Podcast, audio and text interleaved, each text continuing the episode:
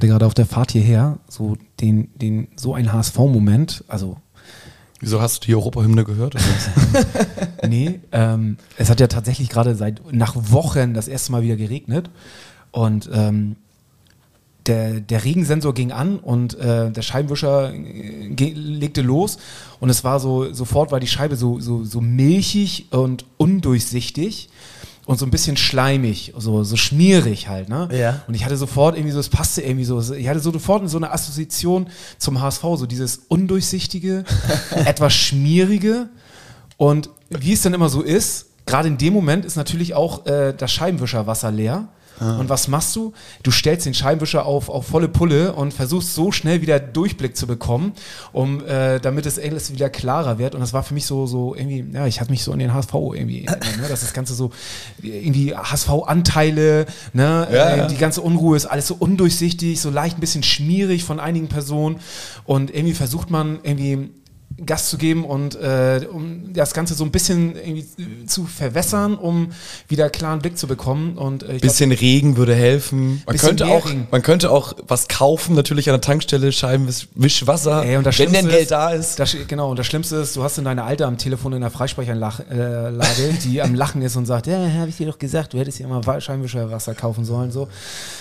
Ah, es war irgendwie so, es war Ja, ist gut. Gute, HSV. Überall im Alltag ist der HSV. Es Jetzt- lässt einen einfach nicht los. Und es wird jetzt wieder klar, weil irgendwie das Sportliche steht ja doch am Endeffekt über allem, oder? Ja. Na, definitiv. Wenn es gut läuft. Und das ist geil. Moment. HSV, meine Frau. Der Fußball-Podcast von Fans für Fans. Mit Gato, Bones, Kai und Muchel von Abschlag. Jede Woche neu. Präsentiert bei Radio Energy. Herzlich willkommen zu einer neuen Folge von HSV! Meine Frau! Wir haben gewonnen. Erneut. Wir sind in der Tabelle ganz oben. Ich habe mir sie nicht angeguckt. Neun Punkte aus vier Spielen. Klingt auf jeden Fall äh, nach auf jeden Fall Aufstiegsplatz. Wir sind Vierte, aber punktgleich mit dem Ersten. Fuck. Vierter? Also gefühlt auch Erster. Verflucht. Wer ist erster, zweiter, dritter? Paderborn, Heim- Heidenheim, Darmstadt. Aber wie gesagt, alle neun Punkte. Nur die Tordifferenz trennt uns. Paderborn. Ah, ist gut. Die Also wir Mannschaften. sind drei Tore hinter der Spitze. das sind auch so Mannschaften, die könnten sich auch dann bis zum Ende eher oben halten, ne? Ja, Heidenheim Hinter- haben wir ja schon geschlagen. Also da wissen wir, sind wir schon mal besser. Ja, wir wissen alle Und Heidenheim. jetzt kommt Darmstadt. Darmstadt, kommt jetzt. Also, Ja. Aber geil, geil. Wir, wir haben heute natürlich eine Winner-Folge. ne? Also wir, wir haben gewonnen. Muchel war vor Ort. Er wird äh, ein paar Impressionen geben. Kai und ich haben das vom TV, beziehungsweise ich vom iPad geguckt auf der Insel. Ich werde gleich nochmal ein, zwei Stories erzählen. Dann gab es natürlich auch rund äh, um den HSV Stichwort äh, äh, Muchels milchige Scheibe. äh, wieder äh, ein bisschen was in den letzten sieben Tage. Kühne, Onkel Klaus hat sich zurückgemeldet mit einem ähm, Hammerangebot, was es auf die Titelseiten der Gazetten geschafft hat. Und äh, da gab es eine Aufsichtsratssitzung, auf der Wüstefeld auch erzählt hat, wie er denn die Millionenlöcher stopfen möchte. Also es gibt auf jeden Fall viele persönliche Meinungen und persönliche Einschätzungen, die man ansonsten so in der Zeitung nicht findet. Und sie gehen hier auch auseinander, so wie ich gerade schon in den ersten fünf Minuten vor Aufnahme hier äh, gehört habe. Also es wird auf jeden Fall spannend, aber erstmal beginnen wir natürlich mit dem Positiven. Wir haben gewonnen, Muchel. äh, ja, 2-0 gegen Arminia. Und äh, ich war da, ich glaube, ich habe noch nie 90 Minuten so in der prallen Sonne Fußball geschaut. ähm, ich habe echt 90 Minuten äh, in der knallen Sonne ähm, im, im Gästeblock. in Geil, da reicht ein. Papier, ne? Um voll zu sein. Da, da reicht das, das, da hast du sofort, sofort einen Helm, sofort die Lampen an. Und ähm, vorweg, ähm, es war ziemlich geile Stimmung. Äh, Hingefahren bist du Bus, Nee, äh, Bus Auto. schon, äh, Auto, ja. ganz klimaneutral mit dem Auto. Ähm, also war äh, ganz entspannt, wir sind super schnell durchgekommen und, Und äh, so vor noch einmal eine Zwischenfrage: Hamburg, Hannover, Bielefeld, äh, Hamburg, Bielefeld, ist da noch so eine Fanfreundschaft, so ein bisschen ein Stück weit? Also man wird zumindest am nicht. Tresen zumindest, ja. Ja, okay, aber es, okay, okay, okay. Also du, man muss jetzt nicht Angst haben, wie zum Beispiel, wenn man jetzt in Rostock war, dass man irgendwie da im HSV-Trikot rumläuft. Also das, das ist total pießig. Ähm, da äh, Bielefeld freut man sich, wenn die Hamburger zu Besuch kommen und äh, es war ausgelassene Stimmung, es wurde überall viel getrunken, was natürlich bei dem Wetter auch ziemlich wichtig war. Und dementsprechend war die Stimmung im Stadion halt auch echt sensationell. Der Gästeblock ähm, ist aus allen Nähten geplatzt und äh, war, war ziemlich geil. Gute Stimmung. Ja, sehr gut. Also die HSV-Auswärtsfahrer haben mal wieder delivered, wie eigentlich jedes Spiel, jedes Auswärtsspiel in der Saison. Ohne Rauch dieses Mal, ohne Pyro. Auch das auch wird äh, war mal wieder zum Durchatmen, äh, Genau. die Kriegskasse äh, ein bisschen äh, geschont. geschont, ja. Und ähm, es geht, ging auch ohne. Aufstellungstechnisch war ja Never Change a Winning Team. Da hatten wir im Prinzip wieder die Aufstellung wie beim vorherigen Spiel. Also es gab keine Überraschung. Also Rohr hat gespielt, aber hat er vorher auch so. Das ist so der, vielleicht, wo man sagt, so ja, das, der, den hat man sich noch nicht ganz dran gewöhnt in der Startaufstellung. Ansonsten eigentlich alles wie gehabt. Und ähm, Kai, wie, wo hast du das Spiel gesehen? War das so alleine vom Fernseher und du, du konntest dich darauf konzentrieren oder warst du auch ein bisschen. Fast, ja, also genau, alleine vom Fernseher mit meinem Kleinen. Ab und zu musste ich mal ein bisschen, ähm, wurde ich mal ein bisschen abgelenkt, aber ich habe konzentriert vom Fernseher geschaut, ja. Ja, das ist gut. Dann kannst du uns ja auch mal so, so, so, so ein bisschen deinen Eindruck vom Spiel vielleicht erzählen, denn ich war auf Sylt, um es einmal nur kurz vorwegzunehmen, habe so einen Tagestrip gemacht, Samstagmorgen hin mit der Bahn. Also geisteskrank voll, ne? Also wir hatten super, alle sind sofort zu so einem Platz gestürmt, hatten super Glück, dass wir da irgendwie noch Platz bekommen haben und äh, hab's dann auf dem iPad gesehen, aber wie es dann halt so ist, wenn man mit vier, fünf Leuten rund um so ein iPad sitzt, dann äh, ja, kriegt man dann halt auch nicht alles mit, die Sonne scheint, aber äh, wir waren da im Sommer und der eine ist da sehr gut drauf, muss man sagen, der auch die Cocktails dann mixt. Großer HSV-Fan Fleming und hat uns dann immer einen Torschnaps ausgegeben äh, und auch irgendwie bei der guten Aktion auch mal einen hingestellt. Also es war wunderbar. Sylt Ähm, ist eine schöne HSV-Insel, ne? Absolut, absolut, viele HSV-Fans. Ähm, aber ich, ich, also ich habe es verfolgt, mir nochmal Zusammenfassungen angeguckt und durchgelesen. Aber Kai, du kannst mal erzählen, erste Halbzeit, wie, wie war's? Ja, genau. Also ich fange mal sogar vorm Spiel an. Also in der Berichterstattung davor war, fand ich, machte Arminia Bielefeld einen sehr konzentrierten Eindruck, so nach dem Motto, wir stehen nicht mit dem Rücken zur Wand, sondern wir haben unsere Fehler aufgearbeitet, wir müssen jetzt kommen, wir bleiben ruhig, wir haben einen Fehlstart, aber wir haben das Potenzial und muss man ja auch mal Kam fairerweise dir an oder haben sie das so gesagt, dass sie die Fehler aufgearbeitet haben? ähm, da, nein, ich fand, die, das machte so einen Eindruck, die Meinungen waren so ein bisschen zwiegespalten, auch mit den Jungs, mit denen ich mich unterhalten habe. Die einen haben gesagt, das wird ein total schweres Spiel, ähm, die müssen jetzt kommen, die sind unter Druck und das ist immer noch ein Erstligist und wir spielen auswärts. Und ich war ja von vornherein schon sehr positiv, auch im letzten Podcast hatte das so ein bisschen gerochen, dass das irgendwie so ein angeschlagener Boxer ist.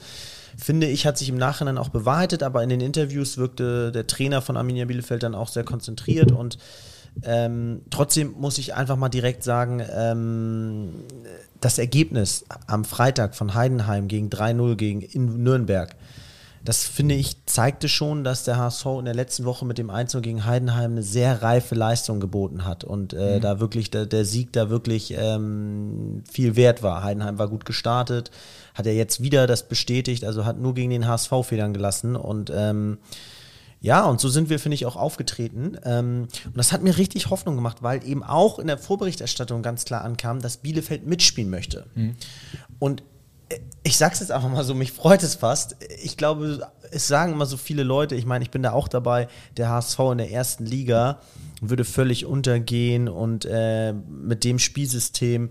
Also ich merke, dass wir gegen Mannschaften wie Bielefeld, die so ein bisschen mitspielen wollen, die ein bisschen auch den Ball haben wollen, ähm, unsere besten Spieler wie Kittel ähm, oder Reis viel besser zur Geltung kommen. Und auch ein Königsdörfer hat in so einem Spiel, ähm, nochmal, Bielefeld hat den zweithöchsten Transfermarktwert nach dem HSV, also fast von den Marktwerten 1 zu 1 wie der HSV, halbe Million, Million Unterschied. Und ich muss sagen, es hat Spaß gebracht zuzugucken, wie zwei Mannschaften Fußball gespielt haben und wie äh, der HSV dann doch reifer und heißer wirkte. Und äh, Königsdörfer, ein 20-jähriger Junge, der dann ähm, eben nicht sein erstes Tor in der Liga, zwar sein erstes Tor schießt, aber im Pokal auch schon getroffen hat. So eine reife Leistung, auch wenn er sich da ab und zu noch verzettelt, das ist, geht bei seiner Position einher. Er ist von Aber er wird von Spiel zu Spiel besser. Genau, und ich, ich ver verstehe es auch. Das eine schließt das andere nicht aus. Er hat für mich ein super Spiel gemacht, hat ein Tor gemacht und trotzdem hatte er fünf, sechs Aktionen, wo er außen den Ball hat, nach innen zieht und dann hektisch vielleicht mal einen Pass spielt, der nicht ankommt. Also der wird nicht die beste Statistik haben bei angekommenen Pässen. Aber das geht mit seiner Position einher und wir brauchen Leute, die diese Pässe dann auch mal auf Krampf spielen. Ich glaube, das ist auch von, wird auch von Walter unterstützt.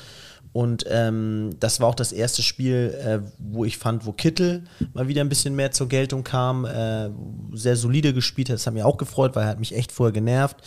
Und ja, Kittel, Reis, Königsdörfer sind für mich so drei eher Spieler, die auch einen kreativen Part haben, die das dann super ausleben konnten im Spiel.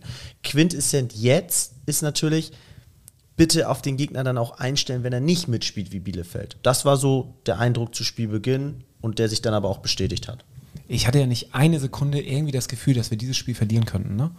Ähm, und ich finde, das ist irgendwie ja. ein ganz, eine ganz, ganz, ähm, ganz gutes Gefühl.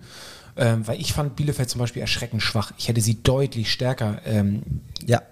gedacht, dass sie deutlich stärker spielen, gerade weil sie ja irgendwie den Saisonstart echt verkackt haben und jetzt natürlich mit dem 0-2 gegen uns äh, noch viel mehr. Aber fandest du umgekehrt, fandest du Heidenheim stark? Ja.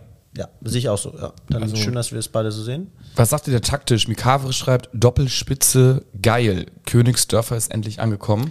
Ja, also zumindest ähm, wurde ja, hatte man schon teilweise das Gefühl, dass mit einer Doppelspitze gespielt worden ist.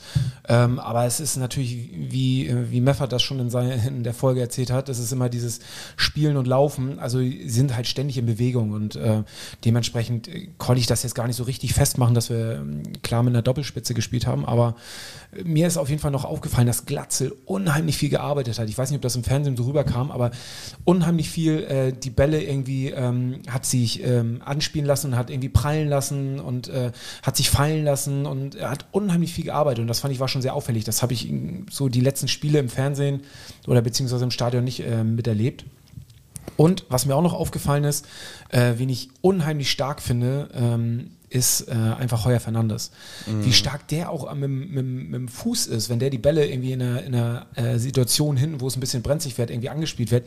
Er findet eigentlich immer eine Lösung und äh, eine gute Lösung, ohne den Ball jetzt einfach blind nach vorne zu bolzen. Also das finde ich ist schon echt stark und hält dementsprechend auch noch ähm, echt, einfach echt gut. Also wenn Bälle aufs Tor kommen, äh, was ja jetzt gegen Bielefeld auch nicht so viele waren, aber wenn sie dann kamen, und das, das wird auch in Zukunft so sein, also auch Mannschaften, die irgendwie deutlich schlechter sind, es wird immer Situationen geben, wo Bälle aufs Tor kommen, da ist er einfach da und ähm, das ist schon, schon stark. Ist so dankbar, wenn man einen guten Torwart hat, ne? Definitiv. Ah, oh, ey, das ist, wenn du, wenn du da hinten so eine Wackelflunze im Tor hast und dann scheißt du jedes Mal in die Hose, wenn da so ein Ball aufs Tor kommt.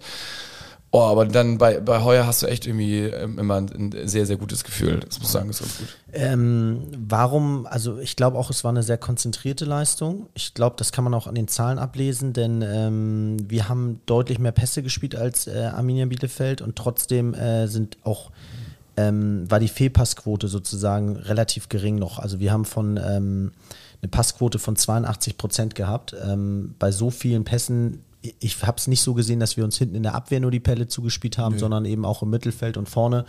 Und das spricht ja auch immer dafür, dass die Jungs alle hellwach vororientiert ähm, und sich sicher reinkombiniert haben. Klar ist so ein Spielverlauf, ist es auch immer ein bisschen vom Spielverlauf abhängig. Ne? Wenn du hinten liegst, dann musst du mal vielleicht den einen oder anderen riskanten Fehlpass noch spielen. So kannst du immer noch einmal den, die Seitenverlagerung spielen. Aber es wirkte sehr reif und ähm, ja. Du hattest ja eben schon gesagt, dass Sonny Kittel dir ganz gut auch gefallen hat. Äh, fand ich auch. Und äh, man hat auch gesehen, wie sehr er brennt, weil bei der Auswechslung hatte ich so ein bisschen das Gefühl, dass er ein bisschen enttäuscht war, weil er irgendwie schon ein gutes Spiel gemacht hat und dann irgendwie für Opoku ausgewechselt worden ist. In ich glaube, um die 80. Minute rum. Und ähm, ich glaube, er war nicht ganz so happy, weil er schon irgendwie das Gefühl hatte, oh, heute geht da noch was und vielleicht knippt sie auch noch mal. Und das ist dann schön zu sehen, dass die Spieler so motiviert sind und einfach Bock haben, irgendwie zu spielen. So. Ja. Was sagt ihr zu Königsdörfer? Würdet ihr ihm jetzt einfach mal 10, 15 Spiele geben oder würdet ihr ihm dann auch mal schnell eine Pause geben, wenn er mal ein, zwei Spiele ein bisschen Nein. überdreht? Nein, den würde ich spielen lassen. Jetzt nee, ist die Frage, Jatta kommt zurück irgendwann. Und Jatta. Ja, Jatta haben wir ja, ja schon gesagt, irgendwie auch schon in der letzten Saison, der wird schwer haben. Äh, also ich glaube, Jatta wird so ein, und ich weiß nicht, ob er sich mit der Situation dann abfinden wird. Vielleicht täusche ich mich da dann auch, ähm, wenn er wieder äh, komplett fit ist, aber ich glaube, dass Jatta eher ein Einwechselspieler wird und wenn die, die Mannschaft, die gegnerische Mannschaft irgendwie kaputt gespielt ist, weil wir einfach so konzentriert uns äh, die Bälle und gerade ne, unser, unser, unser Ballbesitzspiel so kaputt gespielt haben, dass dann Jatta irgendwie Gold wert ist, wenn er da nochmal die letzten 20 Minuten irgendwie Tempo, rechte Seite, rauf, runter und ich sehe es auch so. Also ich finde bei Königsdörfer ganz, ganz interessanter Spieler, wirklich mit seinen 20 Jahren und dem Entwicklungspotenzial. ich würde ihn, solange es irgendwie noch in Rahmen passt und solange ich es mir irgendwie leisten kann als Trainer, würde ich ihn wirklich immer durchspielen lassen, weil es gibt nichts Geileres für so einen jungen Spieler als Spielminuten bei einem Verein, der oben mitspielt, der meistens das Spiel macht, der meistens gewinnt zu machen. Und ich glaube, dass sich so ein Spieler eben doch nochmal weiterentwickelt, wenn er am Ende der Saison 32 äh, Spiele oder 33 Spiele hatte anstatt 20. Natürlich helfen diese Pausen auch mal weiter, um den Spieler wieder zu erden, runterzubringen, nach Verletzungsgefahr aus dem Weg zu gehen. Aber ich würde es immer versuchen durchzuziehen. Ich glaube, Walter wird es auch versuchen durchzuziehen. Klofno1 fragt bei Instagram, braucht man wirklich Dompe? Bald ist ja auch Jatta zurück. Bedarf auf rechter Verteidiger oder Sturm nicht viel, viel größer. Was ist mit äh, Dompe? Sprechen richtig aus, ja, ne? Äh, ist auch egal, Dompe, Dompe. Ähm, brauchen wir den überhaupt? Naja, wir hatten ja jetzt nochmal ein, ähm, ein Bundesliga- äh, oder ein, in der HSV-Geschichte etwas, äh, etwas Einmaliges. Und zwar haben wir einen 16-Jährigen eingewechselt.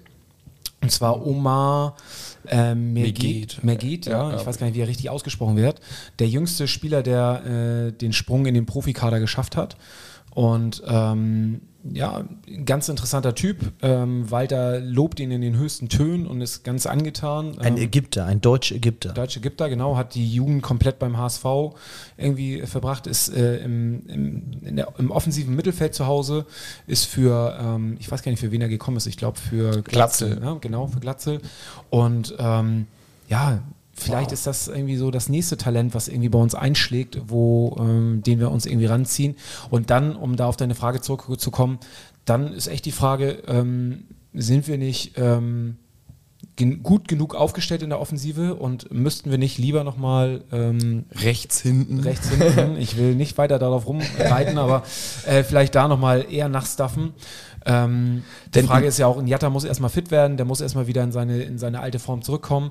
Und ich glaube, so ein Dompe ist jemand, der sofort helfen könnte. Und ähm, ja. Im Mittelfeld äh, schreibt ja Roll 6, wenn alle fit sind, Luxusprobleme im Mittelfeld. Er spielt an auf Yatta Suhon, den wir auch noch haben, von dem ich auch eigentlich mir ja. recht viele hoffe, und Amici. Erster Spieltag, 30 Minuten überragend dann verletzt und äh, ist jetzt wieder im Mannschaftstraining, war soweit ich weiß noch nicht im Kader mit dabei. Aber ich würde mal sagen, nächste Woche, übernächste Woche könnte er zurückkehren. Jatta auch Mannschaftstraining, der dürfte dann auch irgendwann mal zurückkehren. Also da haben wir im Mittelfeld hoffentlich oder aller Voraussicht nach keine Probleme. Aber ihr wisst ja, wie es ist, ne? wenn wir gewinnen, ist alles immer geil. Dann äh, spielt Königsdörfer unglaublich und ist irgendwie kurz vor äh, Stammspieler und Erstligapotenzial. Und äh, wenn man dann halt mal die Dinger nicht reinmacht, dann ist alles wieder nicht so gut. Also gut, dass wir da Optionen haben, ja. äh, für die wir mal einwechseln können, falls irgendwelche Spieler formschwach sind. Was ich immer nicht so verstehe, auch rechts hinten, was ist mit Leiber? Also klar, ist linker Verteidiger, aber ist das dann so ein Rechtsfuß, Linksfuß so schwer, dann einmal umzuschulen? Also kann er dann nicht mal über außen, dann läuft er dann immer ins Aus, wenn er mal dann äh, rechts vorbei will? Oder? Ich glaube, ich glaub, fußtechnisch ist es nicht ganz easy umzuschulen. Du machst ja Wegen schon. der Flanke, ne? Ja, und also klar, der kann wahrscheinlich mit rechts irgendwie ein bisschen was, aber ich glaube, es ist auch so, die Frage ist, was will der Trainer so, ne? Viele sagen ja, ich will links einen Linksfuß haben oder ich will rechts einen Rechtsfuß, weil, äh, weiß nicht, ist einfach, kannst ja. die Linie runter ja. oder dich anders öffnen oder I don't know. Ähm, oder Flanke halt, ne? Also das aber ja. Leibe wird ja konstant nicht eingewechselt. Nee, stimmt auch. Vielleicht ist er einfach noch nicht so weit und hat jetzt einen zu großen Trainingsrückstand. Ähm, ich meine, okay, Muheim müsste dann auch nochmal Linksfuß sein, der dann eben auch nicht rechts spielen kann. Aber nochmal, an so einem Sieg geht jetzt auch so ein bisschen unter. Bei so einem Sieg wie gegen Bielefeld, ist eben alles gut gegangen. Ja? Wir wechseln so einen jungen Spieler ein, unser, unser größtes Talent Königsdörfer trifft. Glatzel und trifft man nicht. Glatzel trifft man nicht. Und jetzt kommt aber der nächste, das nächste Highlight. Benes, der, der schon fast in die Kritik geraten war. Unsere Neuzugänge treffen jetzt also auch. Ja, und mit einem wunderschönen Strahl. Ja. Also jetzt muss der Gegner sich auch noch darauf einstellen, dass wir nicht irgendwie auf den Kopf oder quer auf Glatze spielen. Das meine ich, ne? Das, das Königsdörfer nicht, nicht, nach Glatze getroffen, zieht. sondern genau, das Königsdörfer nicht nach innen zieht und abschließt oder ein Dribbling macht, mhm. dass Kittel nicht irgendeinen Freistoß macht, sondern jetzt haben wir auch noch on top einen, der aus der zweiten Reihe mal treffen kann. Also wir und werden variabler, ne? Das wie der ist FC geil. Bayern, wie der FC Bayern jetzt ohne Lewandowski. 100 Prozent bei, bei der nächsten äh, Traineransprache von dem, von dem gegnerischen Team, der Darmstadt-Trainer wird ja sagen, und wenn oh Gott, wo sollen wir eigentlich anfangen, ja, und, den HSV wenn, zu verteidigen? Ja, und wenn Benesch da ist, passt auf, dass er nicht aus der zweiten Reihe schießt. Ne? Das heißt, der wird auf jeden Fall schon mal ein, zwei, drei Spieler binden und kann dann vielleicht auch mal den Ball irgendwie durchstecken. oder Benesch, genau, wenn du das hörst und die Spieler sich reihenweise reinschmeißen, dann nochmal querlegen und dann läuft Königsdörfer ganz alleine aufs Tor zu. sagen, dass äh, Capino, der Torwart von Bielefeld, schon Hatte nicht seinen besten Tag. nicht ne? seinen besten Tag hatte. Also wenn er da äh, richtig steht dann, äh, oder rübergreift, dann könnte man so einen Ball auch halten. Aber Wurde ich gefragt, harte Kritik ha- haben, sehe ich auch so. Ähm, typischer Zweitligatorwart. In der ersten Liga hat den jeder Torwart. In meiner ja, Meinung. kannst du. Habt ihr eigentlich die Kickernoten gesehen? Oder äh, überhaupt die, also Ja. wir haben ja schon ein paar Mal über diese Kickernoten gesprochen und Mr. Schuko hat in unserem Discord-Channel äh, eine Tabelle reingepostet. Oh. Und zwar laut dem Kicker, ähm, beziehungsweise den Kickernoten haben wir den zwölf besten Kader der Liga, stehen aber auf Platz 12. Das müsst ihr euch mal reinziehen. Laut den Kickernoten haben wir nur den zwölf besten Kader von den Noten her Ja. Sind aber auf Platz 4. Das ist eine Differenz von minus 8. Ähm, das ist die größte Differenz, die es von äh, Noten, Kickernoten zum Tabellenplatz gibt. Das ist verflucht. Das ist wieder so Kicker. typisch Kicker, ne? Ja, Also, das ist immer so, wenn der HSV 1 0 gewinnt gegen Heidenheim, wo wir wirklich uns alle hier es einig sind, dass das eine reife Leistung, ein solider Sieg war. Ja, dann gibt es ja wahrscheinlich nicht die besten Noten. Also es ist auch lächerlich. ja, und die, irgendwie. nä- die nächstgrößere Differenz ist bei St. Pauli. Also, vielleicht kann man festhalten, dass äh, Hamburg ähm, beim Wird- Kicker Wird benachteiligt. benachteiligt ähm, nicht wirklich. Äh, Ah, krass, krass, krass, krass.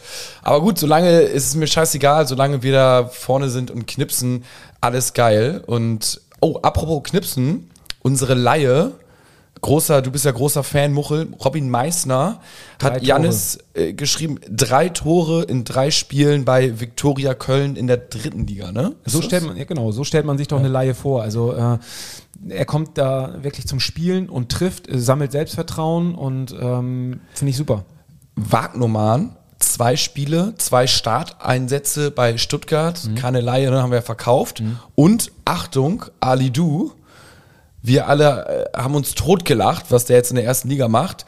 Bei Frankfurt äh, zwar kein Start, 11 Einsatz, aber zweimal eingewechselt worden. Und ähm, ich habe eben gerade nachgeschaut, wurde gegen Hertha zur Halbzeit eingewechselt und laut Kicker, ne, wir wissen alle Kicker, kriegt aber eine 2,5. Also hat er wahrscheinlich klassisch für Wirbel gesorgt und ein, zwei Übersteiger sind mal nicht ins Ausgegangen, sondern also Beim HSV hätte er wahrscheinlich eine 4 bekommen. ja, ja, ja. Vom Kicker. Solch, man muss sagen, solche äh, Außenstürmer sind natürlich immer sehr dankbar für gute Noten, Ja, ne? weil das man muss, man muss sagen, natürlich, ähm, vielleicht hat das der Berater von, äh, von gewusst, dass sozusagen ähm, Frankfurt jetzt auch viele Spiele machen wird und da sozusagen dann auch äh, nicht die Saison mit äh, 12, 13 Spielern äh, durchspielen kann, sondern da wirklich dann auch 16, 17 Spieler regelmäßig zum Einsatz kommen, was ja bei vielen Zweitligateams jetzt nicht der Fall wäre. Aber auch nochmal hier, die haben ja gegen Hertha dann auch gespielt, Bremen gegen Stuttgart, ähm, man sieht Schalke gegen Gladbach, ähm, man sieht die zwei, die Aufsteiger oder die direkte Konkurrenz, in dem Fall Hertha BSC, gegen die wir gespielt haben, können in der ersten Liga aktuell alle super mithalten. Aber schaut ihr euch so ehemalige Spieler, also interessiert euch das noch so? Also se- seid ihr noch so, Ja, um, da, tatsächlich da, ja, warum ich das, also ehemalige Spieler nicht, aber so Gegner, gegen die wir gespielt haben, wie jetzt zum Beispiel letzte Saison die, die Bremen und äh, Hertha Mhm. und ähm, äh, äh, Schalke, das interessiert mich schon, um so ein bisschen das Niveau einordnen zu können. Was haben wir so geleistet gegen die, wie spielen die jetzt gegen andere? Ja, das würde ich schon jetzt negativ finden, wenn Bremen und Schalke mit null Punkten in der ersten Liga wären, dann würde ich schon denken, so, oh, das hart, falls man mal irgendwann hochgeht. Ja, okay, ja. Aber so ansonsten ehemalige Spieler bin ich einfach, pff, ist mir eigentlich scheißegal. Ja, ich, also ich finde so ein, zwei Mal eine Saison zu gucken, wie haben die sich entwickelt, Mhm. wo stehen sie, weil man ja ein bisschen persönlichen Bezug zu hat, ist ganz interessant. Aber ich äh, gucke mir jetzt keinen Frankfurt-Spieler an, um irgendwie Ali Du zu sehen oder sowas. Also Nee, das, das, das jetzt nicht. Überraschenderweise nicht. Ja, das, das war Bielefeld. Ähm, Ausblick, Mini-Ausblick, Ach so, ich habe noch, ja. also interessant, äh, was mir aufgefallen ist, wie viele wunderschöne Frauen in Bielefeld im Stadion waren. Ah, ja. Also ähm, für Gut alle, zu wissen fürs nächste für Jahr. alle Single Boys, ähm, Ja. Die Alm äh, die Alm ist ein Magnet, ein Frauenmagnet. Ähm, tatsächlich war echt, also vielleicht lag es auch am Wetter, aber ich fand schon, also es war schon so, dass es auffallend war. Ja, ist gut. Ah, sehr gut. Das sind nochmal die Infos, mit denen man hier arbeiten kann. Sehr schön. Ja. Ah, Auswärtsreisen sind dann ist gut auch gesichert. Nächstes Jahr, obwohl nächstes Jahr sind wir erste Liga, ne? Bielefeld. Aber jetzt erstmal, schwer haben. bevor nächstes Jahr Ich habe kommt. hier noch ein Bild gemacht, das kann man jetzt nicht zeigen und das werde ich auch nicht posten, aber Aha. Ah, ist ja. sehr sportlich auf jeden Fall. Sportlich. Wunderbar. Ist gut. Ein runder, Wurde dir zugespielt, das Bild wahrscheinlich. Ein rundes Natürlich Teil. Ein Aktiv rundes hast du nicht selber gemacht. Ist ja Nein, nein, nein. Äh, aber nochmal ganz kurzer Ausblick auf Freitagabend. Da soll es ja dann die nächste Party geben. Wie seht ihr das? Darmstadt 4-0 gegen Rostock. Ist eine Hausnummer, oder? Die, da kommt eine die sind, formstarke Mannschaft die sind, haben auch neun Punkte ne, aus drei Spielen und sind sehr, sehr gut wohl. Also ja, es wird sich zeigen, wie wir da. Also ich, ich habe da, ich würde jetzt mit breiter wenn du- Brust reingehen in das Spiel. Ne? Definitiv. Wenn du aufsteigen willst, musst du so eine Spiele auch gewinnen. Ähm, Das kannst du zu jedem Spiel sagen. ja, Da muss man irgendwie schlecht. aber hast du recht. Ich finde, wa- was ich geil finde an der Saison ist, entweder gewinnst oder du verlierst, aber nicht diese verkackten Unentschieden Scheiße. Aber ich, ich glaube auch so ein Spiel wie jetzt gegen Bielefeld, ne? Auch wenn wir klar überlegen waren, ich weiß nicht, ob wir in der letzten Saison so ein Spiel nicht doch unentschieden gespielt hätten. Ich weiß, ist einfach so ein Gefühl. Ich glaube, wir haben uns da echt weiterentwickelt und ähm, ich mache mir da überhaupt keine Sorgen mehr gerade. Also ähm, Es wird auch andere Phasen der Saison geben, aber ich finde es irgendwie geil, dass man da auf Sieg, was ist auf Sieg geht, du gehst immer auf Sieg, ne? aber irgendwie dieses Unentschieden nervt mich. Und man sieht jetzt ja, mein Gott, es gab einmal diese, diese Mini-Krise am Anfang, leistungsmäßig, wo wir irgendwie am Anfang nicht gut gespielt haben, gewonnen gegen Magdeburg Pokal, huh, dann Spiel verloren, da war schon irgendwie alles scheiße, aber jetzt ergebnistechnisch wunderbar. Also deswegen breite Brust, äh, ich würde mal sagen, an der Mannschaft wird nicht viel verändert. Gucken, ob vielleicht jemand zurückkommt im Kader, Stichwort Yatta, Amici oder so, aber ansonsten volle Fahrt voraus und gib ihm. Einfach geil. Ja. Aber nochmal ganz kurz dann auch zu Darmstadt, um das mal einordnen zu können, vom Transferwert dann schon deutlich niedriger. Ähm, die besten Spieler sind da 2 Millionen wert, die spielen allerdings hauptsächlich in der Offensive. Tietz wahrscheinlich, ne? Genau, Tietz, ähm, dann gibt es da noch so einen 18-Jährigen, der, ähm, äh, ich nenne mal kurz den Namen, äh, O. Wilhelmsson, 18-jähriger Schwede. Und dann Pfeiffer, wir kennen ihn noch, ähm, auch 2 Millionen. Also das sind dann so deren besten Spieler. Aber der ist ja die Abwehr. funktionieren, genau, der ist ein Abwehrspieler, die funktionieren eher als ähm, Mannschaft, würde ich sagen. Ähm, spielen trotzdem für mich immer den Ball auch gern nach vorne. Offenes Spiel, was wieder für den HSV spricht. Ähm, deswegen, also bei Kicktipp bin ich nicht mehr ganz so stark nach diesem Spieltag. Aber mein Tipp, ganz klar, äh, wieder Sieg. Ich sag, ähm, jetzt lehne ich mich wieder weit aus dem Fenster 2-1. 2-0, 2-1. 2-1, 2-1. Ja, ist, ja, ist jetzt ja nicht weit aus dem Fenster gelehnt, ne? Also, Aber- ich meine, das Ich, ich, ja- wollte auf 2-0 gehen, aber da habe ich mich doch nicht getraut. Ich glaube einfach ein 2-1, weil ich traue Darmstadt ein Tor zu. Ja, ist gut. Was tippt ihr? Ich, Wollen wir, wollen wir machen, Verlierer, wer am weitesten weg ist, Ex ein Bier? ja. Ähm, Stellen wir nächste Woche hier hin. 3-0. Oha, ja, ich bin, Sehr bei, gut. ich bin bei 2-0, weil ich sehe das, ich sehe das Gegentor momentan auch nicht. Perfekt, zu gut. perfekt, perfekt. Dann Ja. wissen wir doch. Da, da, gibt es einen, der Wissen doch, definitiv Muchel Ex muss. Ja, oder Kyle. Ist eigentlich gar nicht, Ja. gar nicht, so, gar nicht so schlecht. Nee, oder, ja doch.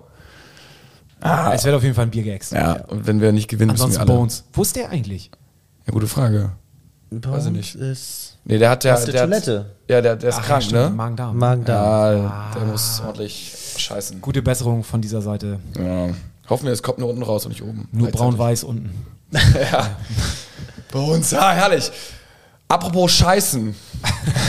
Klaus Michael hat ein äh, Angebot abgegeben, hat sich zu Wort gemeldet, Kühne. Und äh, Hat mal wieder einen richtig großen Haufen auf den HSV geworfen. Ne? Ja, genau. Haas hat, hat die Gunst der Stunde genutzt und gedacht, es geht jetzt ja sowieso nur um Anteile. Wüstefeld will günstig seine Anteile irgendwie erwerben, also hat sie schon, aber will irgendwie Rabatt drauf haben von Kühne. Und Dinsel will seine Anteile auch möglichst günstig kaufen und alle drücken irgendwie den Preis. Und da hat er sich gedacht, warum schlag ich jetzt nicht noch zu im großen Stile? Ich habe ja eigentlich das Geld und ähm, Immerhin why- mal einer, der Geld hat. ne? Why not, ne? Im Gegensatz zu Dinsel Für ihn gute. Situation, also das Objekt der Begierde der HSV ist pleite, es fehlt an allen Ecken und Enden. Das Stadion muss ungefähr 20, 25 Millionen schlucken an Gelder, weil Dach, Klimaanlage und Toiletten, alles ist marode. Ähm, dann haben wir ansonsten noch irgendwie gefühlt äh, zweistellige 20, 30 Millionen Euro noch Schulden mit den ganzen Anleihen und so, die wir mal rausgegeben haben und Verbindlichkeiten. Und dann müssen natürlich noch irgendwann neue Spieler gekauft werden. Und er hat sich gesagt, warum nicht? Warum mache ich das nicht mal über die Presse und gebe das da mal direkt über mein Genau, genau. Stark. Äh, mir ist ja ein bisschen langweilig, vielleicht auf Mallorca oder in der Schweiz. Ähm, ich hau jetzt auch mal einen raus und der hat dann ein rausgehauen und hat gesagt, ähm, die Presse hat ihn zitiert, so 120 Millionen gibt Kühne und will dafür Anteile haben. Die 120 Millionen sind, glaube ich, so nicht ganz korrekt, weil da auch noch so die, der, das Uwe Seeler Stadion eventuell potenziell mit eingerechnet worden ist. Boah, da, da, ne? Aber da, da schüttelt es dich. Also da, wa, wa, wie, wie ist die Situation? Kühne hat, also der HSV hat 75 Prozent gehören dem EV. 25 Prozent der Anteile sind sozusagen äh, verkauft worden. Davon haben, ich sage jetzt mal ganz grob, ne? 15 Prozent hat Kühne, 5 Prozent hat Wüstefeld und 5 Prozent haben so kleine Aktionäre, sind so, ich sag mal, im Streubesitz sozusagen. Er hat mal der eine oder der andere 0,5 oder 1 Prozent oder 2 Prozent. Und ähm, jetzt will Kühne auf, ich glaube, 45 Prozent oder irgendwie. Äh, will- 39. Nee, 39. genau, auf 39 Prozent hochgehen. Also 40 fast, 39,9. Genau, sagen wir 40 Prozent hochgehen, hat aktuell 15 Prozent. Das heißt, er möchte 25 Prozent kaufen. Ähm, bei uns beim HSV die er dann natürlich nur von den Anteilen der EV-Mitglieder, also des EVs irgendwie erwerben Genau. kann. Und Stand jetzt darf er nicht mehr als 75 Prozent des EVs verkauft werden an den Anteilen. Das heißt, es müsste eine Mitgliederversammlung geben, wo das denn festgesetzt wird. Und da braucht man eine Zustimmung, soweit ich weiß, von 75 Prozent. Also nicht der einfachen Mehrheit, sondern von 75 Prozent war das? 75 Prozent der Anwesenden. Genau. Das sind natürlich nicht immer sehr viele, je nach Thema. Ne? Also wenn das Das wäre jetzt nicht machbar, das würde jetzt nicht zustande kommen. Da müsste schon der gesamte HSV geschlossen alle bitten zu sagen, bitte tut es alle. Kühne, Kühne ähm, schlägt ganz, ganz grob platt vor. Also ich gebe euch für diese Anteile, für die 25 Prozent, jetzt nicht die 120 Millionen, sondern ich glaube, es waren so 60 bis 60 80. bis 80, wa- da- was ja schon irgendwie, da fragst du dich ja schon, was ist das, also 60 oder 80, das sind 20 Millionen Differenz. Warum eine Differenz, also warum 60 bis 80? Ist das eine Sache, die er jetzt auch schon wieder erfolgsabhängig irgendwie macht? Sagt so, ähm, es könnten 80 werden, wenn der HSV aufsteigt und also da, da geht es ja schon los, dass er im Endeffekt ähm, seine Anteile davon abhängig macht, wie es sportlich läuft und damit dir ja schon wieder so die Pistole auf die Brust setzt. Ja, ich glaube, es ist so Verhandlungsbasis. Ne? Wahrscheinlich sagt Ja. er so, ja, okay, ich versuche, oder ich, ich, ich rechne mal mit 80, aber ich sag mal 60 bis 80, so dann ist Worst Case vielleicht 80, für 25 Prozent. Das heißt, ähm, der HSV, er, er, er, der Wert des HSV, wenn man jetzt die 100 Prozent mal hochrechnen würde, sagen wir nehmen ihn 70, wäre 70 mal 4 sind 280 Millionen, äh, sind die gesamten Anteile damit rein theoretisch wert. Was natürlich äh, nicht so viel ist. Ne? Kannst jetzt diskutieren, äh, was ist das wirklich wert, ähm, wie groß ist die Marke, bla bla bla. Am Ende des Tages ist die Situation natürlich so, der HSV braucht Geld, der HSV will aufsteigen und er bietet dann diese 60 bis 80 Millionen, davon sollen 20 Millionen, ich sag mal grob ins Stadion gehen, 20 Millionen zur Schuldentilgung und 20, 30, whatever Millionen in den sportlichen Bereich gehen. Ähm, aber die gibt dann Onkel Kühn natürlich nicht nur einfach so und will nur die Anteile haben, sondern er will auch ein gewisses Mitspracherecht und er hat einen 10-Punkte-Plan aufgestellt. Und ähm, wir gehen jetzt nicht auf jeden Punkt im Detail ein, vielleicht nur auf die größten. Unter anderem, dass er zwei Personen im Aufsichtsrat haben möchte, die von ihm so ein bisschen gesandt sind. Und ähm, Plus zwei, nee, insgesamt will er sowieso nur fünf Personen im Aufsichtsrat haben. Zwei Personen entsandt von ihm, zwei Personen, die von dem EV, vom Verein gestellt werden und eine Person, die EV und Kühne zusammen entscheiden. Das heißt, wenn Kühne die Nase nicht passt, sagt er nö. Äh, und äh, wenn äh, der EV sagt nö, den wollen wir auch nicht, dann auch nö. Da geht's ja schon, da ist ja schon wieder Streit vorprogrammiert. Da geht's dann auch wieder darum, wer hat da die dicksten Eier und kriegt es irgendwie hin, seine, seine Leute da in dem Aufsichtsrat zu haben. Und somit sind wir im Endeffekt eigentlich ähm, ja, Kühne komplett hörig. Ja, richtig. Also er will auf jeden Fall mehr Einfluss haben im Aufsichtsrat und ich denke mal, er kriegt es durch die Hintertür so hin, dass er dann irgendwie auch die Hand drauf hat und die Mehrheit im Aufsichtsrat hat. Und wenn man die Mehrheit im Aufsichtsrat hat, haben wir ja in den letzten Wochen, Monaten gelernt, dann kann man auch den Vorstand äh, entlasten, feuern, neu einstellen sozusagen, äh, wie man möchte. Und das ist natürlich das Gefährliche, weil dann kann man eigentlich alles entscheiden, so wenn man den Aufsichtsrat kontrolliert. Und jetzt ist natürlich die Frage, ähm, mit wem arbeitet Kühne dann zusammen? Also ist er denn selber nicht da, sondern wer sind seine Handlanger? Wie sind die drauf? Was haben die für Ideen? Äh, sind die cool mit dem HSV? Sind die nicht cool mit dem HSV? Ähm, also das ist natürlich alles schon sehr vage. Dann geben wir, also ihr könnt ja mal, ihr könnt mal sagen, wie, wie bekomme ich die Mitglieder dazu, dass sie jetzt ähm, das Ding von Kühne irgendwie unterstützen? Ich biete nochmal 30 bis 40 Millionen für den Stadionnamen und nenne es jetzt Uwe Seeler Stadion. Hey, was kannst du da als Mitglied dagegen sagen, dass Onkel Kühne jetzt kommt und sagt, hey, für 30, 40 Millionen kriegen wir nochmal und dafür heißt es jetzt Uwe Seeler Stadion. Ey, der, der Onkel Kühne, das ist ja so ein guter, der gibt jetzt nochmal so viel Geld und huldigt jetzt nochmal unseren Uwe Seeler und er kommt mit dieser Information auch einen Tag nach dieser Gedenkfeier für Uwe Seeler raus. Ey, ich finde es so, so beschissen ganz ehrlich, ähm, und dann in zehn Jahren, äh, wenn, wenn, wenn die Rechte abgelaufen sind, dann heißt es auf einmal wieder irgendwie äh, Nussknacker Arena oder keine Ahnung, wer da der Nächste ist. Und dann ist es nicht mehr. Wenn du so viel Kohle hast, Onkel Kühne, warum sagst du nicht einfach, ey, hier sind, weiß nicht, 120 Millionen und ich kaufe für die nächsten 100 Jahre kaufe ich die Rechte von dem Stadion, das heißt Uwe Seeler Stadion. Come on, das ist doch mal, das ist mal ein Move, wo du sagen kannst, ey, dem liegt der Verein wirklich am Herzen. Der findet, der holt dich damit Uwe Seeler und ähm, er gibt das Geld nicht einfach so. Nein, er sagt dafür, möchte er, dass das Stadion so heißen soll. Dann sage ich, okay, fair enough, für 100 Jahre, check, Haken dran und damit sind die 120 Millionen, äh, bin ich damit fein. Ja, Hintergrund ist natürlich, wenn er vielleicht von dem äh, Führungsteam, von der Führungsmannschaft, also dem Vorstand und Aussichtsrat überzeugt wäre, Ja, aber da geht es auch darum, dass er, er ja dann, da geht es ja nur um den Einfluss, den er hat, dass er einfach in die, in die, in den Einfluss nehmen will auf die sportlichen und was mit seinem Geld passiert. Wenn Was so- würdest du sagen, wenn er das machen würde und dann würde der HSV kommen und sagen, du, lieber Onkel Kühne, derbe geil, dass du hier für die nächsten zwölf Jahre das, den Stadionnamen, könntest du nicht vielleicht nur drei Jahre machen und uns die restliche Kohle für die anderen Baumaßnahmen im Stadion geben, weil da, da brauchen wir die Kohle im Moment dringender. Was würdest du dann sagen? nö. Nö? Die, die, ja, äh, äh, die Frage ist natürlich, ich bin halt gegen Kühne. Also, Ja, es ist auch ich, ich bin zum Beispiel auch nicht begeistert, nur einmal um es zu erläutern, er, er will natürlich halt, wenn er sagt, wenn ich schon Geld gebe, dann will ich auch irgendwie eine gewisse Art und Weise eine Entscheidung haben. Zum Beispiel, er ist ja auch gegen Wüstefeld, stell dir mal vor, Wüstefeld würde sich jetzt durchsetzen und dann gibt er 120 Millionen und dann ist ein Wüstefeld an der Macht. So, ne, da kotzt er natürlich, dann sagt er auch so, ey, mein Gott, gar keinen Bock, das, das Geld zu geben, ist natürlich alles, also So, Gato, jetzt mal eine Frage an Ja. dich. Wüstefeld hat ja gerade irgendwie heute bekannt gegeben, dass er die Stadion-Sanierungsmaßnahmen, dass die starten und dass die Hanse Merkur als unser Hauptsponsor äh, uns mit einem Darlehen irgendwie äh, zur Verfügung stellt, irgendwie mit 20 Millionen und damit erstmal die wichtigsten Sachen abgedeckt werden können. Jetzt mal die Frage an dich.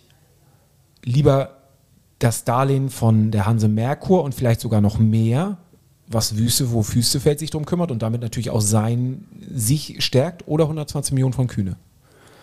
Ich, ja, ich also krass, richtig, also ich würde sagen, die, die Frage, auf die es am Ende da geht, so eher Wüstefeld oder eher Kühne, Ja. ähm, finde ich krass. Ich würde sogar unter Umständen Kühne nehmen, aber es kommt ganz krass aufs Detail drauf an, je nachdem, wie viel Einfluss er hat und mit welchen Leuten er zusammenarbeitet.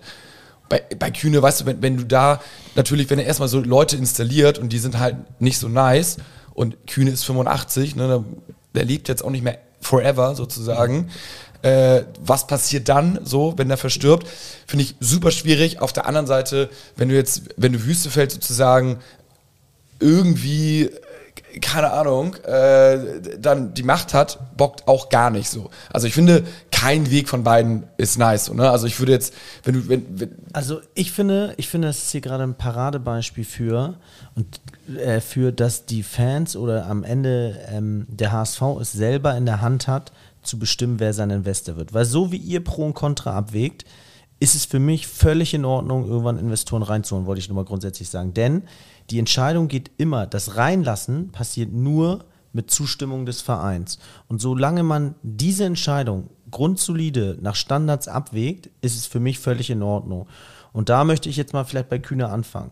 Hat er erstmal den finanziellen Background? Kann der, hat er die finanziellen Mittel? Kann er sich das überhaupt leisten? Wäre überhaupt die, die Geldgeberei äh, eine Sache? Ich meine, da waren wir uns bei Wüstefeld und Dinsel. Bis heute wissen wir nicht, wo kommt deren Kohle her, wie bezahlen die das und so weiter. Das wird alles so.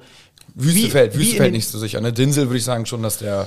Aber egal, ge- geht's mal Ja, weiter. gibt es auch Gerüchte so. Und ich, ich sag mal so, das war ja das, Muchel hat es perfekt beschrieben. Äh, das waren die ersten Sätze hier, ist alles so neblig, verschwommen und so weiter. Das ist bei Kühne nicht der Fall. Haken hinter. So, jetzt ist die Frage, da kommt mir, möchte Kühne Mitspracherecht? Sorry, da sage ich, man muss realistisch bleiben.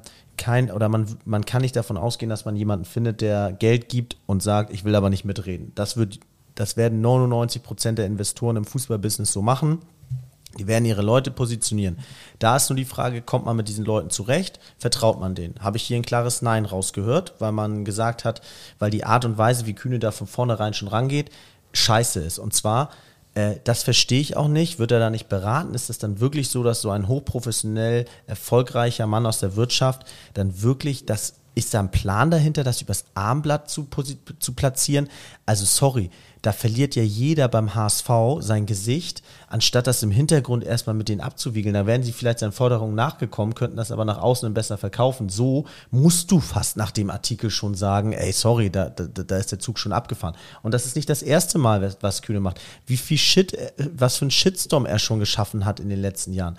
So, da sage ich, solange die Kommunikation schon so startet, nein. Nächster Punkt ist, ist Kühne dem HSV verbunden?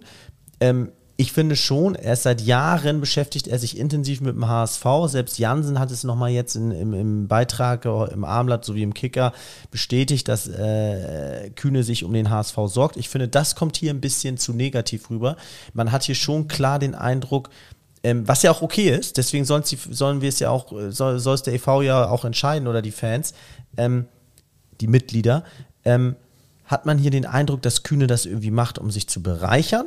Oder will er dem HSV helfen? Was überwiegt? Oder ist es wahrscheinlich ein Mittelweg? Einerseits will er da nicht einfach nur schenken, aber er will dem HSV, glaube ich, auch schon helfen. Also er will jetzt nicht ausbeuten und zerstören. Nee, das glaube ich auch nicht, das glaube ich auch nicht, aber ich finde, er hat halt keine Ahnung von dem, was, was er da macht. Und, äh, Augen auf bei der Investorwahl, dann sage ich auch raus. Und das genau, so und ich glaube auch, dass er die falschen Leute an der Seite hat. So und dass er mit seinen Äußerungen immer wieder für Unruhe stiftet und auch, wenn man mal die Misere, in der wir eigentlich gerade sind, würde ich auch mal Kühne einen großen Teil von zusprechen. Also das Ganze ging eigentlich los mit Ausgliederung, mit HSV Plus, wo er ja. den Leuten irgendwie Gelder versprochen hat, die er dann nachher irgendwie äh, über eine Anschub, Anschubfinanzierung von, ich weiß gar nicht, mehreren Millionen Euro, die er dann nachher umgewandelt hat in Anteile und, und, und. Dann so Spieler wie Van der Vaart, wo er sich für eingesetzt hat, dass er zurückkommt, was irgendwie auch, ne, war, wissen wir alle, war jetzt nicht die beste Zeit, seine äh, die, letzte Zeit, die er bei uns hatte. Dann irgendwie La Socker, Bobby Wood, André Hahn, äh, äh, dann Rainer Kalmund, den er immer man, wieder irgendwie dazu. Genau, man, man muss ja fairerweise sagen, genau, ein Investor, ob es jetzt 160, 180 oder 240 Millionen sind, solange das Geld nicht sinnvoll und mit einem riesigen Know-how investiert wird, bringt, bringt, bringt dir auch die Differenz zwischen 160 und 200 Millionen nichts. Da siehst du ja an Hertha. Also du kannst ja Unmengen von Geldern akquirieren, wenn du es nicht sinnvoll investierst, bringt dir das nichts. Dann brauchst du, dann musst du auch nicht gucken, ob du 20 Millionen mehr oder da weniger hat er bekommst. Keine Ahnung von. Hat er keine Ahnung von, gebe ich dir recht. Und trotzdem muss ich sagen, wäre Kühne ja zumindest in der Lage, das spricht schon wieder für ihn, wenn er sagt, hm, ich habe jetzt 160 Millionen auf eigene Faust, weil meine Berater das so wollten, investiert und wir haben keinen sportlichen Erfolg, ist er einer der wenigen, der von heute auf morgen sagen kann, hier sind weitere 60 Millionen, wir müssen nochmal nachbuttern, hm, das Stadion war doch teurer, wir, uns fehlen nochmal 20 Millionen, können wir machen. Das ist schon wiederum Vorteil, der lange Atem. Ja, ne? pass auf, finde ich, auf der einen Seite ja, auf der anderen Seite nein. Was Muchel gesagt hat, finde ich ganz entscheidend, welche Leute sind da. Und der Vergangenheit war so mit Struth und so, das war alles nicht so positive Leute. Würde ein Szenario, ne, würde jetzt sagen, und, Mager zurück, ne? Und, ja, zum Beispiel so. Und wie viel Anteile, ne, will er dafür haben, so. Wenn er jetzt sagen würde, hier, ey, irgendwie, gib mir nochmal 5% Anteile statt jetzt irgendwie äh, 25 und Jonas Bolt, du wirst der stärkste Mann hier, Wüste fällt raus, äh, hier sind 120, dann würden wir unter Umständen sagen, ja, auf Kühne, nicer Move. So, irgendwie, du setzt schon mindestens nicht auf deine eigenen Leute, sondern irgendwie so auf die, wo wir auch das Gefühl haben, dass sie ganz gut wo sind Fans, vielleicht. Ne? Wo die Fans das Gefühl Ja, und die Stadt und so und dann, äh, alles klar. Aber wenn natürlich dann so viele Anteile weg und so weiter und so fort. Und was du meintest eben, Kai, ähm, ich finde halt so, ähm, ja, wenn man einen Geldgeber im Rücken hat, der nachschießen kann, das ist gut, aber ich finde es auch total gefährlich. Und das ist halt so dieses. Du machst dich halt abhängig, ne? Ja, und bei dieses, so wie das bei so PSG und so, naja gut, also die waren ja alle irgendwie dann doch nicht richtig erfolgreich und dann wird halt nochmal mehr reingebuttert. Das ist so wie, als wenn, weiß ich nicht. Ja, Hoffenheim, Leipzig sind ja Gegenbeispiele, ne? Ja, aber das, das ist halt, da, da wurde halt direkt sozusagen in die Struktur und alles mit Gehirn reingeballert. Sind zum Beispiel auch nicht, Hoffenheim kannst du natürlich auch relativ in Ruhe arbeiten, so ist jetzt kein Hamburg. Und das ist halt schon so, finde ich, das ist so ein bisschen wie, wenn du weiß ich nicht, entweder bist du ein afrikanisches Land, so, was, äh, es ist ein wilder Vergleich, aber was irgendwie eine Ölquelle hat, so, da geht's dann auch drunter und drüber, keine Demokratie, kein nichts. Und da kommt das Geld, sprudelt auch mal nach, aber da, das ist halt willlos. Oder du bist ein Land, ein garstiges Land, was eine gute Bildung hat, so ungefähr. Und äh, was das Ganze mit Gehirn angeht, macht nicht die großen Steps, ist keine Geldquelle, aber man arbeitet das dann selber so ein bisschen. Okay, so. Fazit wäre also, Infrastruktur ist nicht dafür gegeben, dass, äh, dass das Geld gut verwendet werden kann, also bringt es nichts. Na, das, das ist auch wieder völliger Quatsch. Also es ist, äh, wie kommst du zu dem Fazit? Also du, du, du, die Frage ist ja, welche Leute sind, fähige Leute sind dementsprechend an der Spitze. Deswegen fand, also finde ich, ist es so wichtig, ähm, zum Beispiel, wen, mit wem arbeitet er zusammen? Also arbeitet er jetzt mit Bolt zusammen, bringt er seine eigenen Leute hin? Hat er ja gesagt, er will seine eigenen Leute. Genau, das finde ich zum Beispiel nicht so cool. Da müsste man natürlich wissen, wer sind die eigenen Leute, so, ne? Aber Ähm, Jungs, wir können das abkürzen, weil im Endeffekt, es wird nicht so dazu kommen. Also, Ja, meine, Genau, Jan- Jansen hat hat- heute klar das Nein gesagt. hat heute ein kleines Nein gesagt, weil die Mitgliedschaft hat natürlich ähm, dem, dem, dem Präsidenten vom HSV ähm, einen Auftrag mitgegeben, und zwar eine Rechtsform zu finden, mit der man in Zukunft weitermacht und dann die Anteile nicht weiterverkaufen kann oder nicht weiterverkaufen werden soll, als jetzt diese 75 Prozent, die man aktuell hat. Und dementsprechend, das ist, das ist der. Und diese Meinung unterstützen wir drei am Tisch doch hier auch eins zu eins. Definitiv. Ich bin Und auch gegen- Es, es gibt ja auch andere, es gibt ja auch andere Modelle. Also schaut euch mal Dortmund an, die auch anders damit äh, umgehen. So, also ich finde, es gibt Möglichkeiten, um Gelder zu akquirieren und äh, trotzdem äh, die Mitbestimmung durch den EV weiterhin äh, zu behaben. So, also ich glaube, ähm, und das ist ja auch eine Sache, die, die man äh, ja, Marcel Jansen mit seinem Team irgendwie mitgegeben hat, da etwas zu erarbeiten und äh, da bin ich gespannt. Es soll jetzt auch nicht gehässig sein, ähm, ist auch wirklich nicht böse gemeint von mir, aber ich glaube, wir werden so in 10 bis 15 Jahren, hoffentlich in 15 Jahren statt in 10 Jahren, ähm, wenn Klaus Michael Kühne von uns geht, er ist ja nicht mehr der Jüngste, werden wir sehen, ob er den HSV wirklich geliebt hat und äh, nochmal eine Spende macht oder äh, in die Stiftung was reintut oder ob er sagt, ich nehme die Kohle lieber äh, woanders ja, hin. das Ding ist natürlich auch. Das frage ich mich ja sowieso. Was, was treibt so eine Leute an? Du hat, der hat so viel Geld, der gehört zu den reichsten Menschen der Welt. Genau. Würde ich jetzt mal behaupten. Ja, wahrscheinlich. Ja, Ja, die also Summen, 100 über die wir sprechen, tangieren ihn Top nicht. 3 Deutschlands. Ja, so. Ähm, der hat keine Erben. Genau. So, was, was, ähm, was hat er mit 85 Jahren? Was, ähm, was, oder warum fängt er jetzt an, beim HSV in den letzten Jahren so viel, ja, da reinzustecken und dafür so viel Energie zu zeigen? Was ist sein Masterplan? Was, Ich was, glaube schon, dass er sich freuen würde, wenn er dafür steht. äh, Er möchte Erfolg und er freut sich, wenn er den Erfolg nochmal auch mit 85, 86, 87 gefördert hat. ja, und ich glaube, das ist nämlich der springende Punkt. Er hat sonst in seinem Leben, äh, Also er muss sein Ego nochmal er bestätigen. muss sein Ego nochmal bestätigen. Und das ist, glaube ich, das, ob er irgendwie. Falsche Intention, ne? Total die falsche Intention. Weil jetzt mit dem Alter nochmal sagen, ich muss jetzt, ich habe sonst eigentlich, habe ich in Hamburg, in meiner Heimatstadt, habe ich eigentlich gar nichts hinterlassen, bin eigentlich der Reichste mit in Genau. Hamburg und habe hier eigentlich nicht so wirklich was. Ich, ich stecke nochmal was in die Elbphilharmonie, ich stecke da nochmal Ja, was ich glaube, er hat, ich glaube schon, dass ihm sehr viele Menschen sehr dankbar sind. Definitiv, aber er hat trotzdem nicht diesen Status, den zum Beispiel Genau. ein, ein Otto hat, der so viel für die Stadt Hamburg Richtig, macht. absolut. Und äh, so viel Positives auch. Und weißt du auch warum? Weil man mit ihm, glaube ich, nicht so gut kommunizieren kann. Weil er kein Mensch ist, der sich die Meinung anhört, sondern er gibt seine Meinung vor, übers Armblatt, über seine Leute, ist so unantastbar irgendwie, sitzt da in seinem Stuhl und gibt was vor.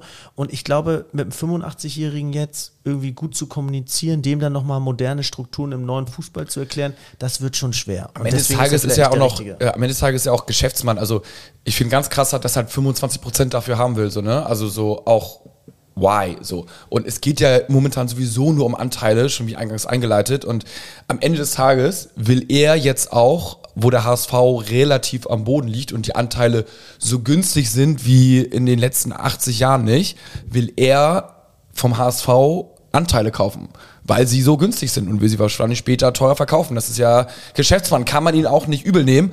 Aber da sage ich auch, Muchel, äh, gebe ich dir recht so, warum? Also warum nicht mach 5% mehr. Gut, das geht eigentlich nicht, weil da musst du auch die Satzung ändern, dann kannst du auch gleich 25 machen, aber dann mach irgendwie Stadionname irgendwie 10, Sag ich ja, 10 warum- Millionen oder was warum, weiß ich. Warum hast du nicht 120 Millionen für den Stadionnamen für die nächsten 100 Jahre? Ja, wie gesagt, Vielleicht- in 10 bis 15 Jahren sind wir klüger, wenn, er, wenn wir sein Testament kennen. Ja, also wir sind alle keine Fans, aber vielleicht abschließend. Bones würde es vielleicht kennen. Ja, genau, er kennt alles. Äh, ab, abschließend so Uwe Seeler Stadion oder Volksparkstadion? Also Volksparkstadion, ganz klar. Ich bin, ich bin total dagegen. Ich glaube, das wäre auch nicht das, was Uwe Seeler gewollt hätte. Also wie gesagt, wenn du jetzt sagen, weil das ist ja wie bei so vielen Sachen. Du wirst weiterhin sagen, das ist das Volksparkstadion. Genauso wie du sagst, du fährst zum Hamburger Airport. Du sagst auch nicht irgendwie ähm, Helmut Schmidt. Helmut Schmidt Airport. So, ähm, das ist alles nice to have. Ich finde ich find's, ich würde mich freuen darüber, wenn die Silvesterallee in die Uwe Seeler Allee umbenannt wird. So, ähm, da steht auf jedem Briefkopf drauf. Das ist, äh, weißt du, das ist sowas, äh, das finde ich einfach zu Ehren von Uwe See, finde ich, finde ich einfach angemessen. Aber ich möchte nicht, also ich würde würde es nicht gut finden, wenn es Uwe Seeler Stadion heißt. Und nicht, weil ich ihm das nicht gönnen würde ähm, oder der Familie Seeler, aber ich glaube, so wie ich, wie ich ihn kennengelernt habe und was ich über ihn gehört habe, wäre ihm das einfach auch, so, so hätte er sich nicht wohl Also ich glaube, wir kennen ihn mittlerweile alle gut genug. Er war so bodenständig, er brauchte seine Allure nicht. Das Einzige, was ihm, glaube ich, wichtig wäre, dass Ruhe beim HSV herrscht Genau. und solides Arbeiten äh, äh, möglich ist. So. Und er hat damals äh, für den Volk, am Roten Baum Volksparkstadion, das ist seine Heimat gewesen. Und dementsprechend, ich würde mich freuen, wenn es beim Volksparkstadion bleibt und ähm, wir es äh, Uwe Seeler äh, Allee, irgendwie die Silvesterallee umbenennen würden. So, da äh, würde ich mich mehr drüber freuen. Glaube ich auch. Äh, unterschreibe ich zu 100 Prozent. Ich glaube, das ist auch, die Silvesterallee ist jetzt auch nicht die Siebener Straße so in jedem, in jedem Munde so, ne? Ja, aber es könnte durch Uwe Seeler Allee würde es auf jeden Fall eine andere Gewichtung wie Voll. die Sebener Straße bekommen. So, und äh, ich finde, das, das wäre, wär, finde ich, für die zu Ehren für Uwe Seeler oder Uwe Seeler Campus oder keine Ahnung, ne? Also ich finde, da gibt es Sachen, die sind, die haben einfach ja, Definitiv. Ja, hat, äh, hat Spaß gemacht, war wieder eine schöne wilde Folge. Wir sind mal gespannt, was diese Woche so aufploppt. Solange wir sportlich erfolgreich sind, äh, kann man das ja immer noch ganz gut handeln, die Geschichte. Wir können gerne f- 33 Spieltage über Investoren sprechen, solange wir 33 Spieltage gewonnen haben. Ja, ja. und ja. vielleicht haben wir demnächst auch wieder einen Gast. Oh, da bin ich sehr gespannt. Ich weiß nicht, wie du meinst, aber, Aber ich, ich- lass mich Ich überraschen. gleich, ich habe es euch noch gar nicht erzählt. Nee, nee. Aber ich werde es euch vielleicht gleich, wenn die Mikros aus sind. Bald kommen Gatos gefährliche Calls auch, glaube ich. Die sind auch schon lange angekündigt. Ja, wir müssen, wir müssen mehr anrufen. Ich habe gesagt, nach letzter Folge ist es geil, wenn man da so spontan irgendwelche Anrufe macht. Schickt uns gerne eure Handynummer, dann rufen wir irgendwelche Leute willenlos an. Und bevor ich es vergesse, wir haben natürlich noch einen Gewinner von dem Buch von Butcher. Es war natürlich sehr lustig äh, zu hören, wer oder wo er schon überall gewesen ist. Und es war schon echt, da waren wilde Länder dabei, die ich äh, weder aussprechen noch wusste, wo sie überhaupt sind. Und ähm, gewonnen hat mit einem richtigen, und zwar den Fidschi-Inseln, Karen Ruhe, die hat uns das bei Instagram geschrieben. Und ähm, liebe Karen, herzlichen Glückwunsch. Äh, du hast uns die Adresse eben rübergeschickt und das Buch geht auf Reisen und äh, viel Spaß damit. Und genau, und zur Vollständigkeit halber muss ich auch erwähnen, äh, Inside Gremnitz ist bei Kicktip immer noch äh, in den Top 3. Ich bleibe oben dran, zumindest in der einen Liga. In der, Ähm, guckst du da, wo wir nicht so viele mitgemacht haben? Ich, doch, doch, doch, Ja, doch. Ich bin da, wo viele mitgemacht haben. Ja. ähm, und ähm, ja, 58 Punkte, ich bleib dran. Ist gut, ich habe absolut abgekackt, ey. Ich habe nur sechs Punkte, mich völlig vertippt. Noch nicht mal in den Top Punkte 100. Ja, ich muss auch fairerweise zugeben, bei mir Kaiserslautern bleibt mein Geheimtipp, ich stehe noch dahinter, aber die Tendenz spricht klar gegen mich. Ja, das ist wirklich grausam. Na gut, äh, nur der HSV und bis zum nächsten Mal. ciao. ciao. ciao. ciao.